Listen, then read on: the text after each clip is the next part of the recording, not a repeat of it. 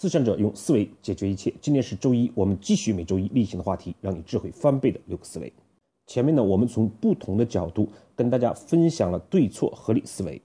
今天呢，老杨就拿几个企业中实际应用的例子，看一看我们面对具体的问题，我们如何应用对错合理思维来解决。每个案例呢，我都会先描述一种情境。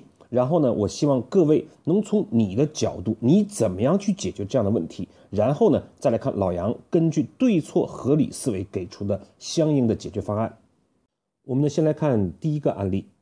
曾经呢，我们有一个客户，他面对着一个非常大的订单，而且呢，有一定希望可以拿下来。但是呢，我们知道这样一个大订单能够拿下来，不仅意味着销售部门的努力。还意味着包括我们生产能不能保证日后的供应、售后服务的网络是否健全等等。因此呢，公司就召开了这样一个跨部门的会议，以研究相应的解决方案。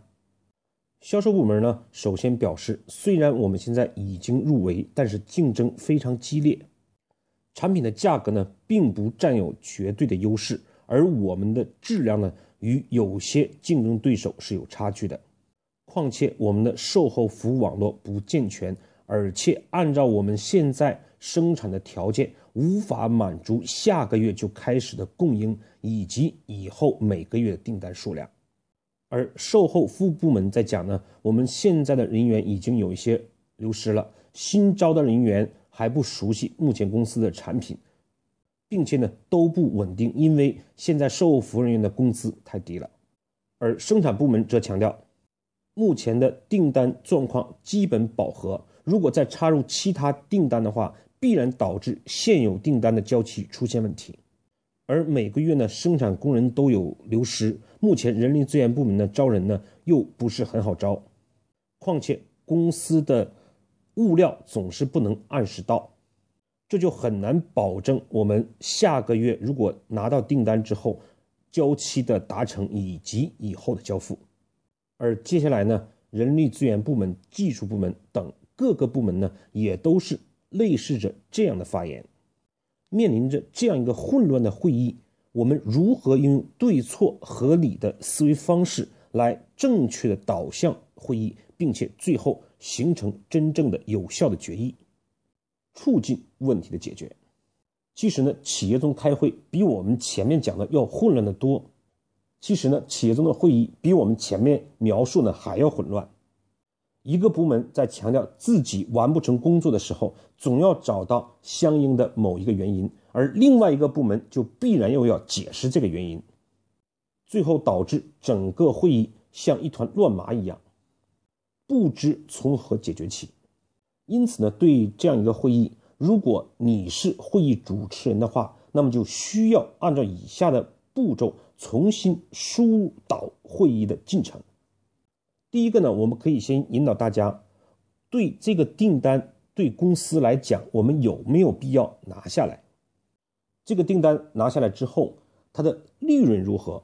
对公司的市场占有率有什么好处？对公司战略的方向发展？又有什么好处？这是我们一件事要不要做的事情，也就是我们前面讲的对错问题。如果它对公司的战略没有意义，对财务没有贡献，对市场占有率也没有价值的时候，我们就没有必要再讨论其他事情。如果这件事情确实对公司有意义，那么接下来每一个困难都是我们需要征服的，而不是我们放弃这个订单的条件。第二一个，如果我们第一步确定了这个订单，我们一定要拿，那么接下来就引导大家去思考，要拿下来这些订单，我们需要什么样的条件？比如我们要有什么样的生产能力？我们需要具备什么样的售后服务网络？我们的销售要做哪些努力等等？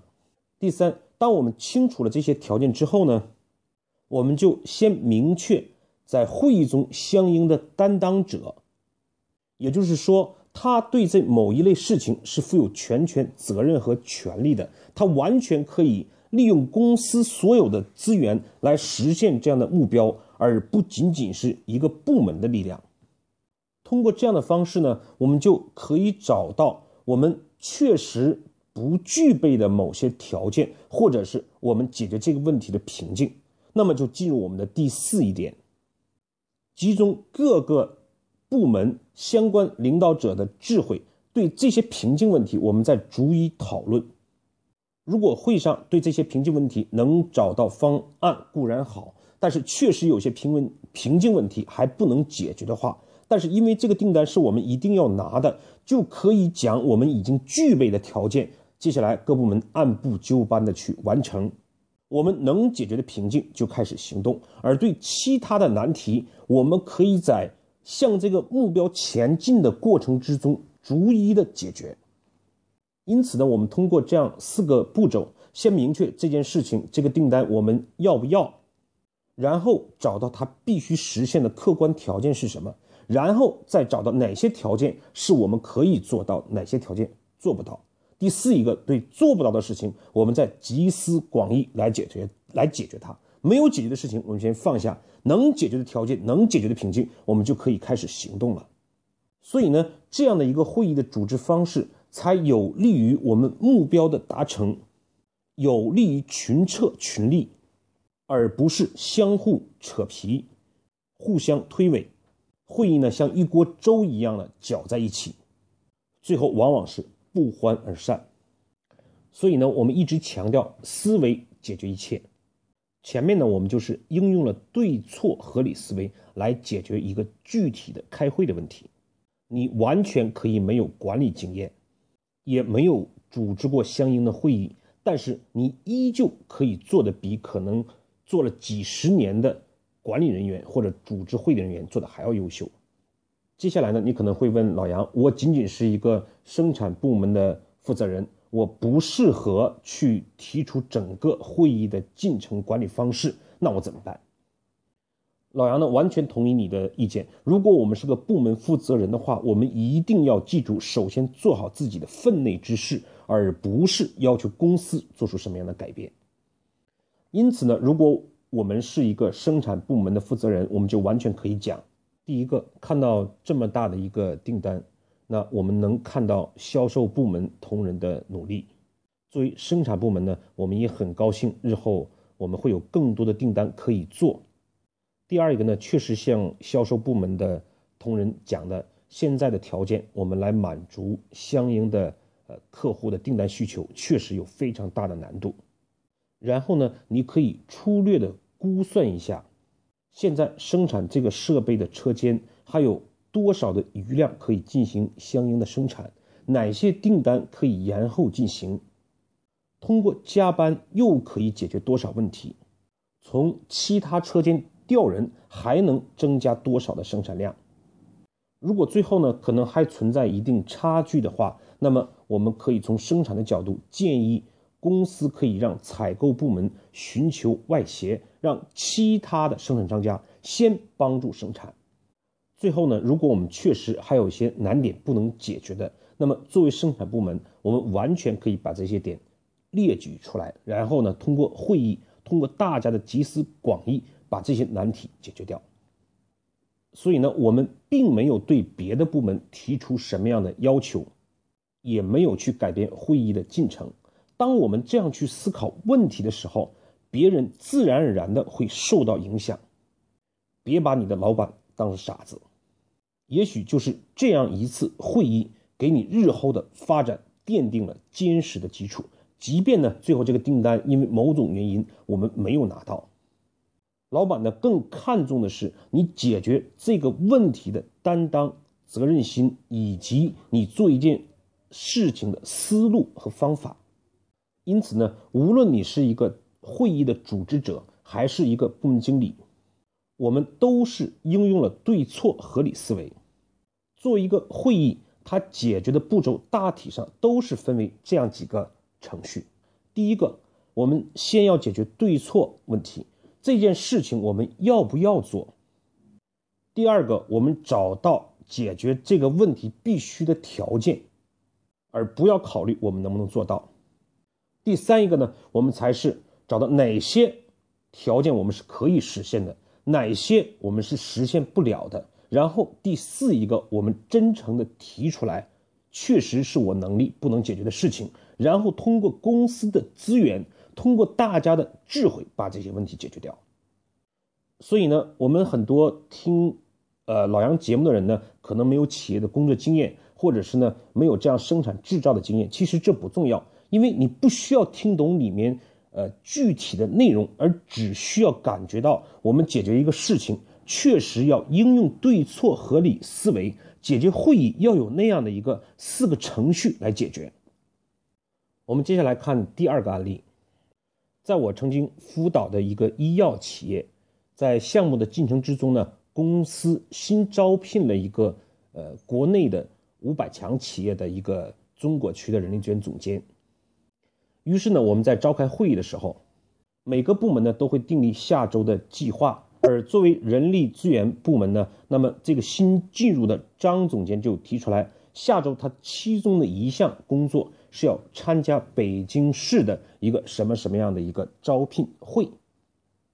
那当时呢，老杨知道，呃，这个医药企业的研发部门呢，正需要大量的招收相应的研发人员，所以就对这个总监提出来了，不能说去参加招聘会。而是本周要招到多少个研发的人员到岗？于是呢，这个人力资源总监就跟呃老杨讲说：“呃，杨老师，您不了解我们医药这个行业。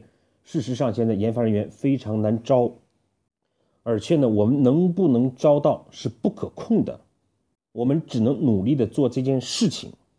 好，那如果你是老杨，你又如何用运用对错合理思维？”来解决和引导这位人力资源总监呢？老杨当时就对他讲：“我说你讲的两点都对。第一个，确实这个招聘过程有不可控的部分；第二个，现在确实研发人员难以招到。但是呢，作为您我们招聘来的跨国公司的中国区的人力资源总监，我们相信您的专业和能力。”那什么东西可以体现您的能力呢？就是别人做不到的事情，您可以做到。第二一个呢，作为研发部门来讲，他们不关注我们是去招聘会，还是去网上招聘，或者我们去他其他公司招人，他们关注的只是能不能按时的招到人。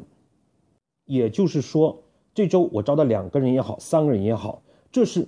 唯一能证明您的独特的能力以及满足研发部门需求的目的，其实呢，这就是对错合理问题。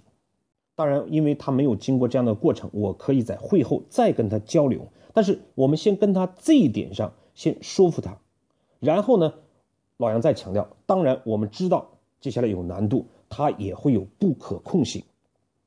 但是呢，恰恰它有难度，恰恰它不可控，所以我们更要写到计划之中。如果这个事情可控，这个事情没有难度，我们就没有必要做这么详细的计划了。我们做这个计划不是为了考核，而是让我们做这件事情有方向。如果我们定义的对错问题是招到三个人的话，那么接下来我们关注的就是这个招聘会。会有哪些人员会参加？有没有我们招聘需要的研发人员？